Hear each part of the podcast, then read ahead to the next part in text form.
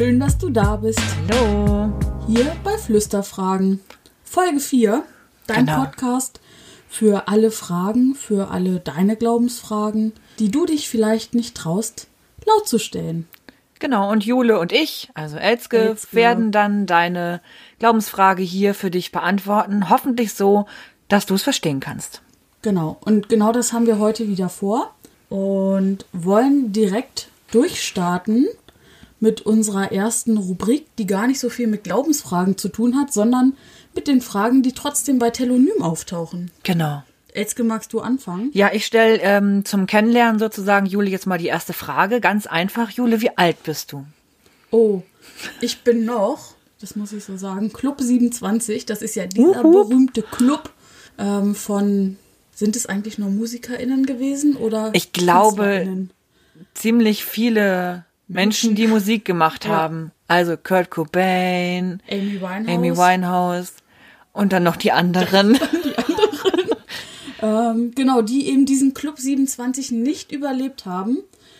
Da gehörst du zu. Da gehöre ich zu, ähm, habe aber vor, ihn zu überleben. Sehr gut, ich wollte gerade ich sagen, bald- bitte. Ich werde bald 28. Ist, war das schon deine Frage? Das war die Frage, die hat Telonym so vorgegeben und ich dachte, ich stelle sie mal einfach. Das ist witzig. Zum Kennenlernen auf jeden Fall auch, auch ganz gut. Nicht ja, unerheblich. Genau. Meine Frage, Elska, an dich geht in eine andere Richtung. Oh oh. Ähm, auch wieder in, in dem Bereich Freizeitgestaltung. Mm. Und meine Frage aus äh, Telonym an dich. Zockst du COD? Für alle, die die Abkürzung Call of. Duty ist das, ne? Call of Duty. Hm. Nee, ich zock nicht Call of Duty, weil ich nicht so Ego-Shooter zocke. Also es ist schon so, dass ich gelegentlich Computerspiele spiele. Das ist nämlich auch der Grund, warum ich die Frage ausgesucht habe, weil ich nämlich weiß, dass du ab und an mal spielst, aber eben nicht COD. Genau, ich spiele eher so Heroes of New Earth und Dota.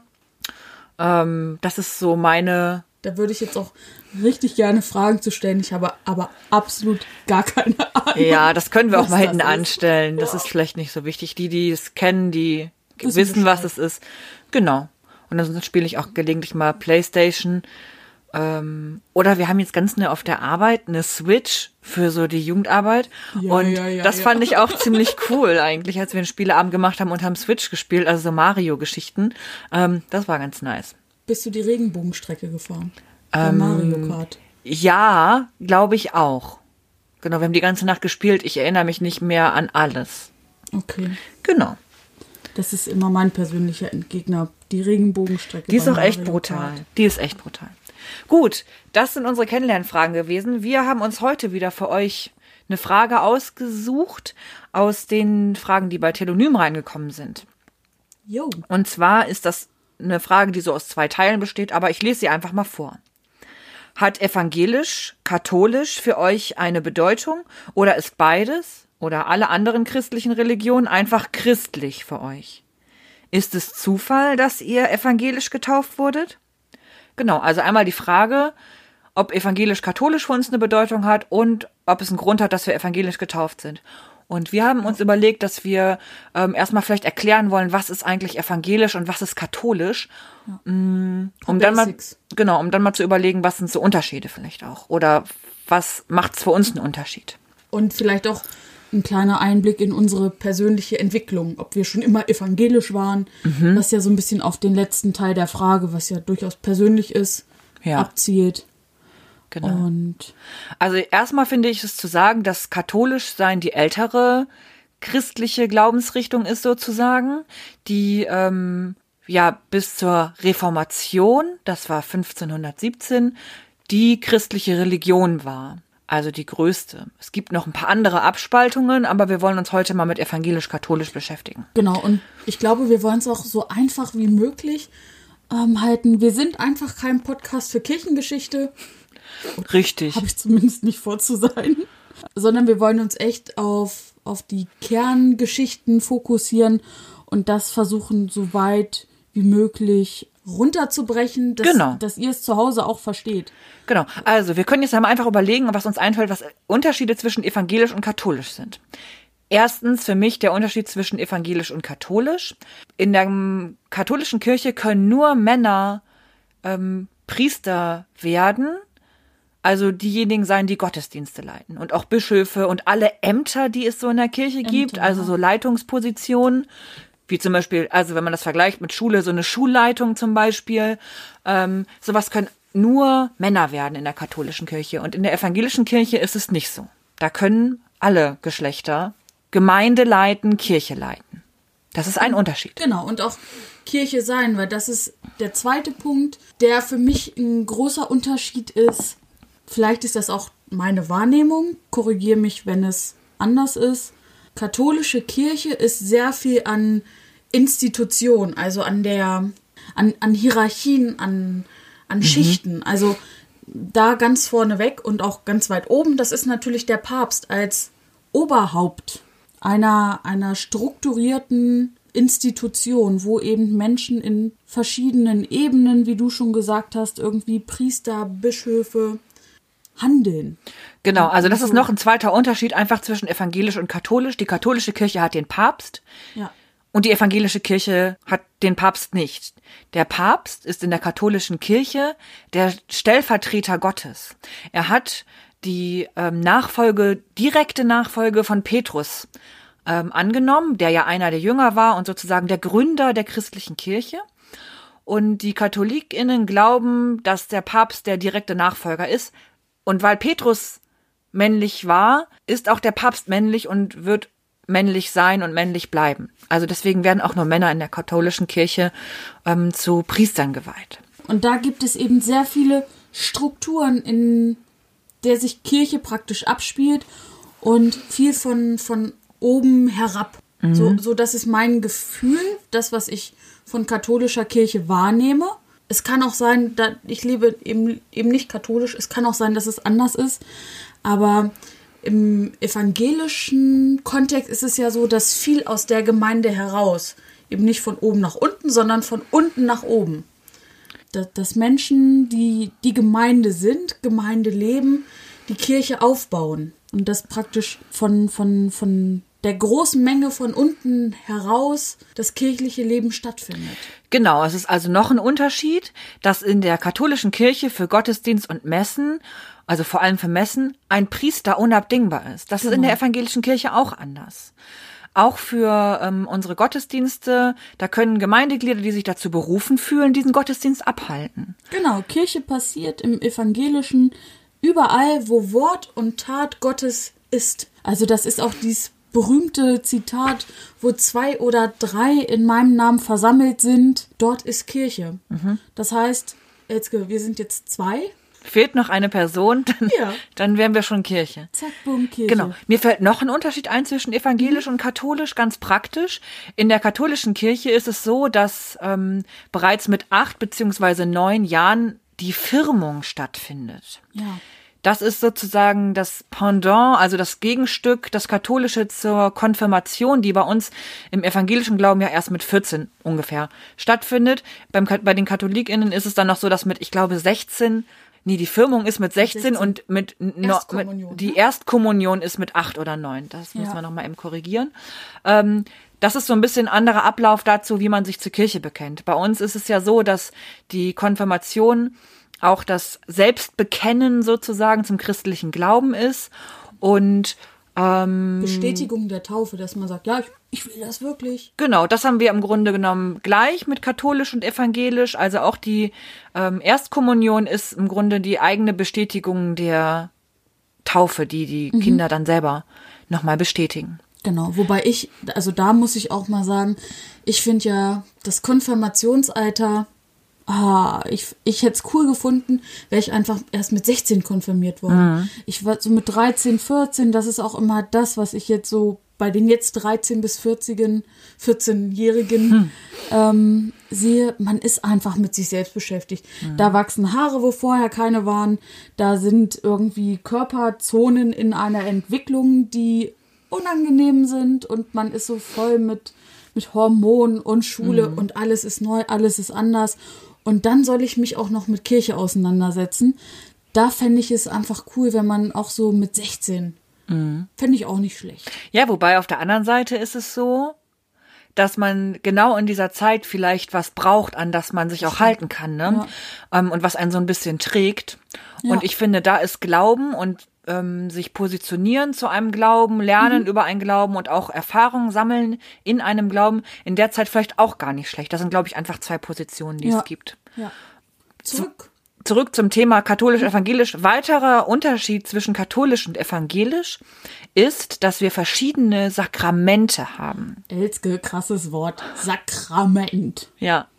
Weißt, kannst, magst du erklären, was ein Sakrament ist? Ich versuche es. Also Sakrament ist ja erstmal ein Wort, was in unserem Alltag gar nicht so auftaucht. Ist jetzt nicht so ein Wort wie Bus oder Haus, sondern Sakrament ist ja schon eher etwas, was im kirchlichen Sprachgebrauch da ist und dort auch verwendet wird. Und da geht es um, um eine Handlung, um eine symbolische Handlung, in der deutlich wird oder in, in der zu ähm, erfahrbar gemacht werden soll, dass Gott da ist. Genau, also ein Sakrament ist eine ganz besondere Glaubenshandlung, die wir durchführen. Ja. Und da gibt es in der katholischen und in der evangelischen Kirche einfach unterschiedliche Sakramente.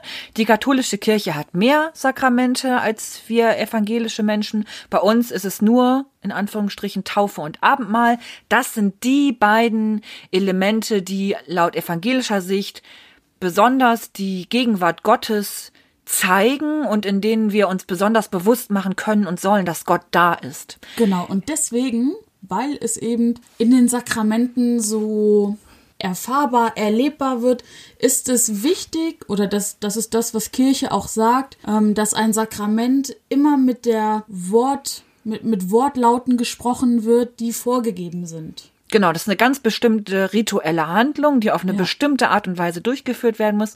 Ihr kennt das bestimmt aus dem Konferunterricht, vor allem jetzt, wenn ihr vielleicht schon konfirmiert auch seid, im äh, Abendmahlsgottesdienst vor der Konfirmation wird das Abendmahl eingesetzt und da gibt es sogenannte Einsetzungsworte. Das sind ganz bestimmte Worte, vielleicht musstet ihr die auch auswendig lernen, die dann der Pastor, die Pastorin spricht und nur dann ist es Abendmahl. Und nur dann ist es Sakrament. Genau. Und bei der Taufe ist es genauso. Es gibt eine ganz besondere ähm, Formel sozusagen für die Taufe. Und nur wenn die gesprochen ist, dann ist die Gegenwart Gottes irgendwie gegeben und dann ist es sozusagen wahr in unserem Glauben. Und deswegen ist es notwendig, dass diese Men äh, Worte von bestimmten Leuten gesprochen werden. Also das macht Sakramente auch aus. Sakramente dürfen nur von Menschen gesprochen werden oder nur dann sind sie wirklich richtig wahr, laut der evangelischen Überzeugung auch, ähm, die eine bestimmte Unterweisung bekommen haben. Und das sind dann in der Regel bei uns ja PastorInnen, die die Sakramente Genau. verteilen dürfen. Das dürfen wir als Diakoninnen nicht. Nein. Es sei denn, wir machen eine Weiterbildung, richtig? Möglich, genau. Und in der katholischen Kirche gibt es noch weit mehr Sakramente. Ich glaube, es sind insgesamt sieben. Sieben, genau. Da haben wir halt auch noch Taufe und Abendmahl ist klar. Dann haben wir die Eheschließung, die Beichte, Krankensalbung. Jetzt kommst du. Priesterweihe. Das Ja. ist nämlich das, wenn die Menschen zu Priestern, äh, bewusst männlich, weil es sind ja nur Priester, Mhm. ähm, geweiht werden. Also wenn sie praktisch, in die Nachfolge Jesu gesetzt werden. genau, und dann noch die Firmung. Ah ja, Die die hatten- hatten, wir am Anfang ja auch Genau. schon genannt. Das sind so, glaube ich, Unterschiede. Ansonsten gibt es, es gibt noch weitere Unterschiede. Für jede kirchliche Handlung, die so durchgeführt wird. Es gibt beim Abendmahl, das ist eine der, einer der größten Unterschiede zwischen evangelisch und katholisch. Da gibt es Unterschiede. Wer welche Rolle hat, wie man gekleidet wird im Gottesdienst, welche Sprache gesprochen werden, welche Gebete gesprochen werden. Das ist alles sehr unterschiedlich in evangelisch und katholischem Glauben. Also da muss, ich habe mich mal total erschrocken, als ich im Kloster war und wir haben morgens schon Abendmahl eingenommen, tatsächlich auch mit Wein. Und der, der Mensch, der das Abendmahl geleitet hat, der hat am Ende diesen kompletten Kelch mit, mit Wein drinne ausgetrunken. Und ich dachte so, oh weia, es ist morgens um acht. Wie kann er denn jetzt schon so viel Wein in sich reinkippen? Und das ist auch ein krasser Unterschied im, im Abendmahl. Für, für uns evangelische Menschen ist es eine Symbolik in Erinnerung daran, Jesus kurz vor seinem Tod, das letzte Abendmahl. Es geht um symbolische Handlungen und im katholischen, da heißt es ja auch Eucharistiefeier, Auch nochmal noch, noch mal ein anderer Begriff. Junge, ist das heute kompliziert. Aber da ist es eben so, da gibt es diese Wandlung. Da, da ist das Reale drinne und der Wein ist das Blut. Das Genau. Blut.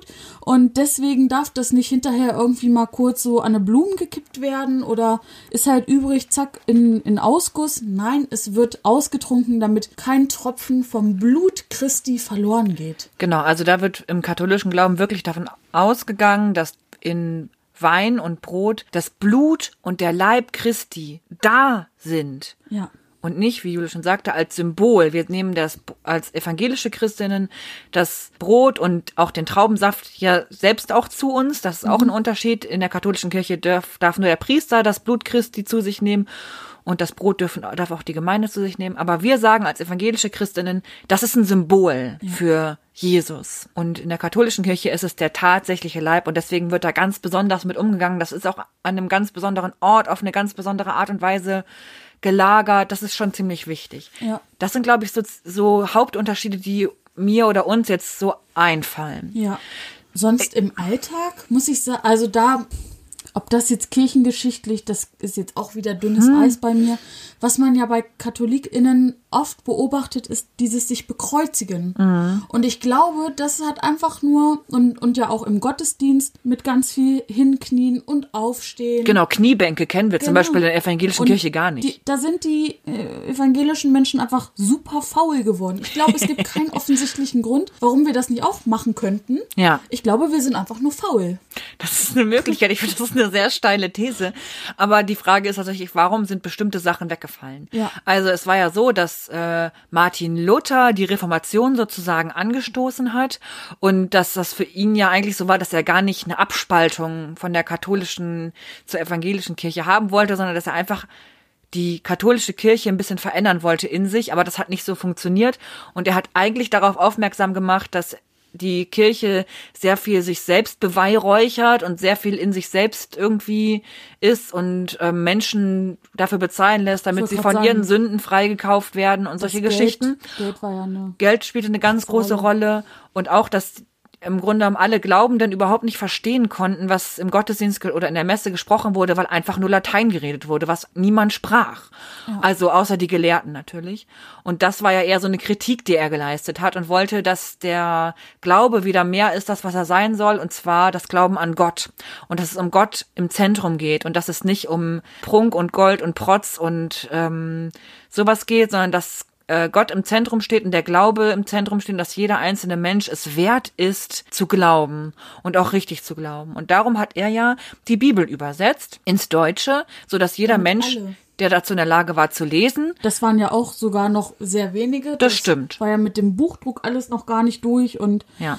Aber er hat die Hürden zum Glauben einfach niedriger gesetzt. Genau. Und hat gesagt, okay, ihr braucht nicht das große Cash in der Tasche. Ihr, ihr braucht nämlich eigentlich gar kein Geld. Und ich erzähle euch nochmal, was da in der Schrift steht und nicht nur das, was die Menschen euch auf einer Sprache erzählen, die ihr gar nicht versteht. Genau. So, und von daher, also die Ausgangsfrage war ja, ob es zwischen evangelisch und katholisch für uns Unterschiede gibt. Und ja, diese Unterschiede sind ganz offensichtlich, unter anderem die, die wir gerade genannt haben. Genau. Und ähm, der zweite Teil der Frage war ja, ob wir zufällig evangelisch sind oder nicht.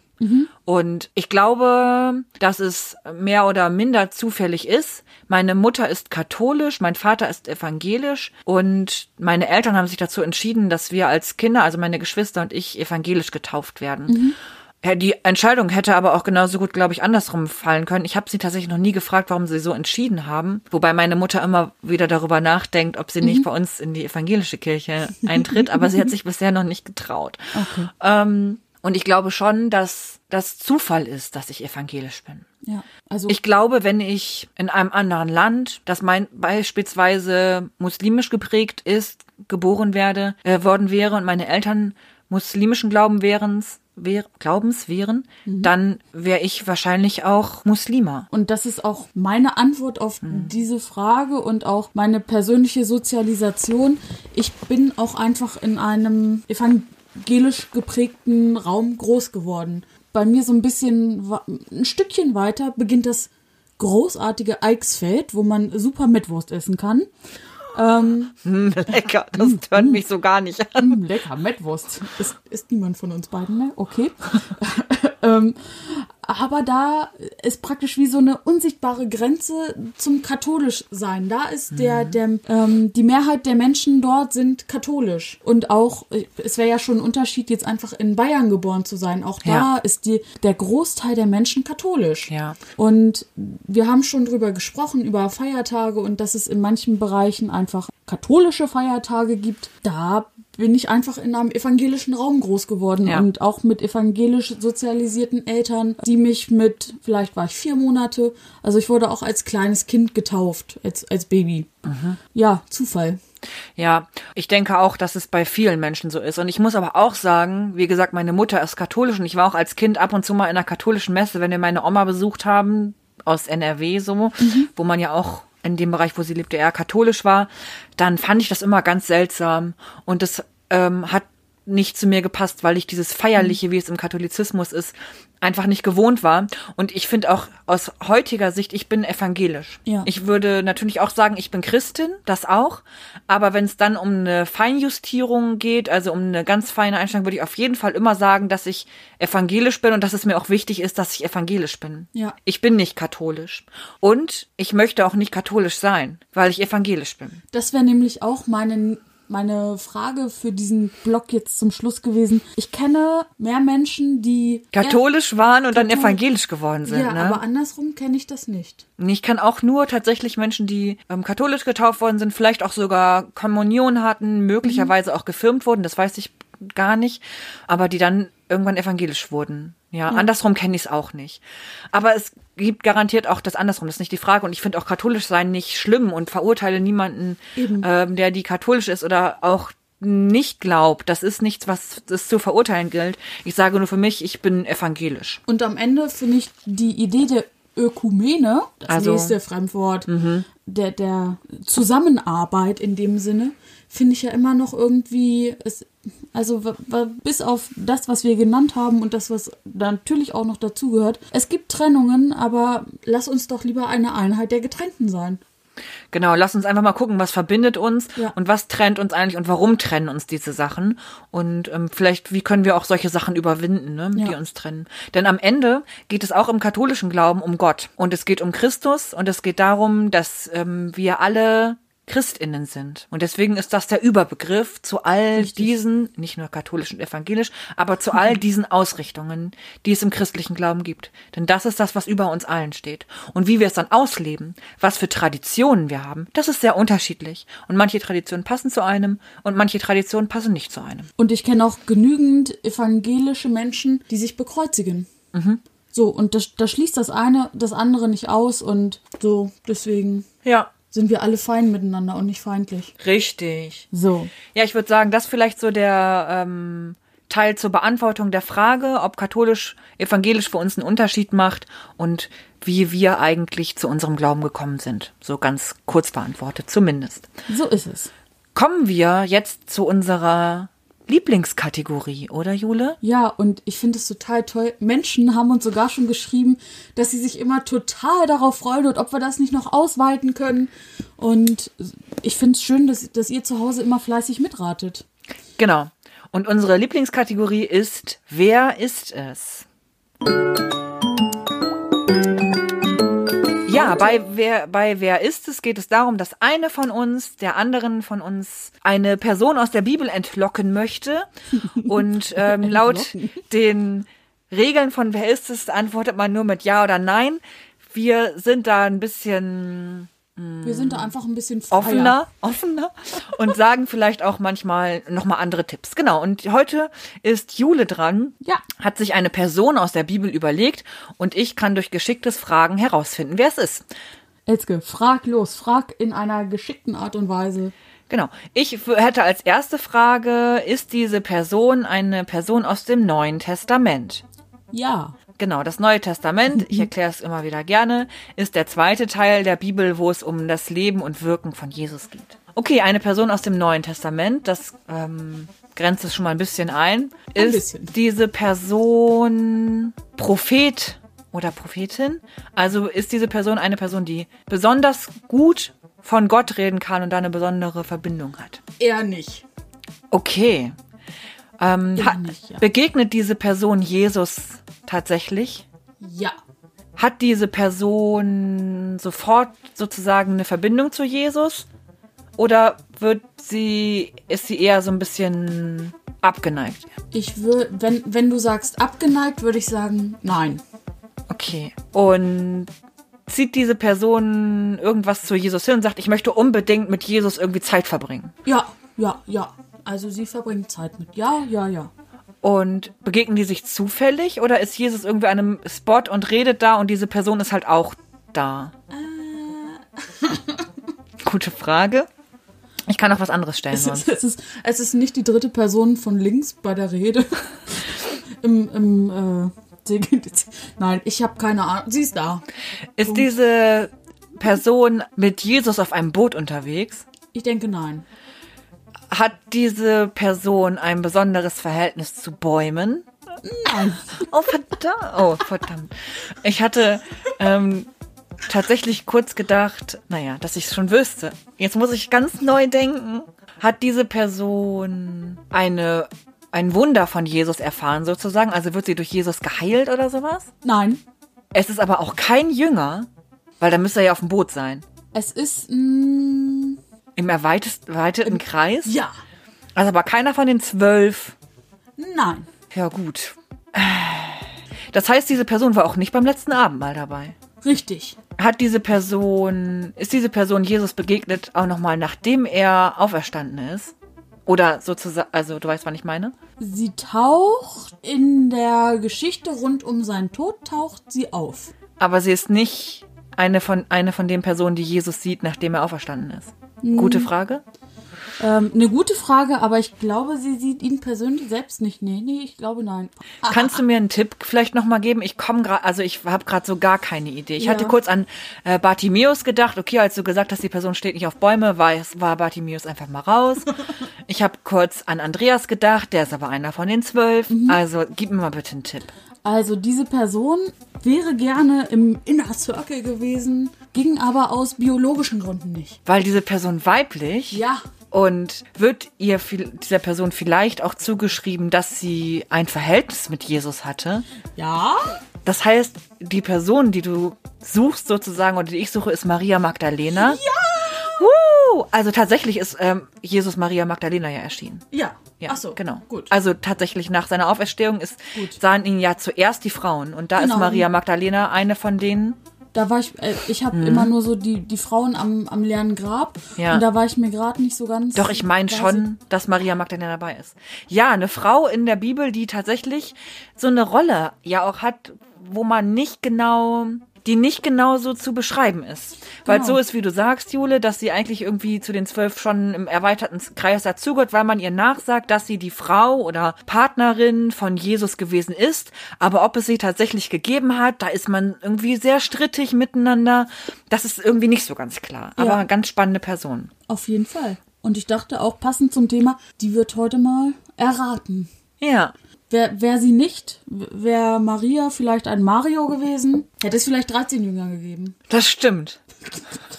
Man kennt ihn, den Jünger Mario. Sehr geil. Du, ist der, ist der Bruder nicht Luigi?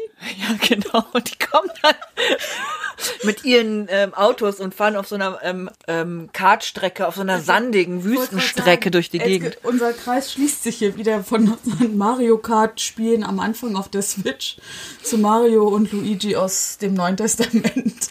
Genau. Das war sehr schön, Jule. Es war mir eine Freude. Mir auch. Damit endet unsere vierte Folge. Wir wünschen euch noch einen schönen Tag. Auf jeden Fall. Ähm. Oder eine schöne Nacht, schöne Woche. Schreibt uns fleißig Fragen. Wir freuen uns immer. Bei At- at, at Fluester-Fragen. bei Telonym oder auch als Direct Message bei Instagram oder wenn ihr unsere Telefonnummern habt, dann per WhatsApp. Wir machen auch Sprachnachrichten, äh, nehmen wir auch entgegen. Ja, Und wir wünschen euch noch einen schönen Tag und äh, bleibt behütet. Danke, dass ihr zuhört. genau, das wollte ich auch noch sagen. Schön, dass ihr wieder zugehört habt. Bis zum nächsten Mal. Bye bye. Bye.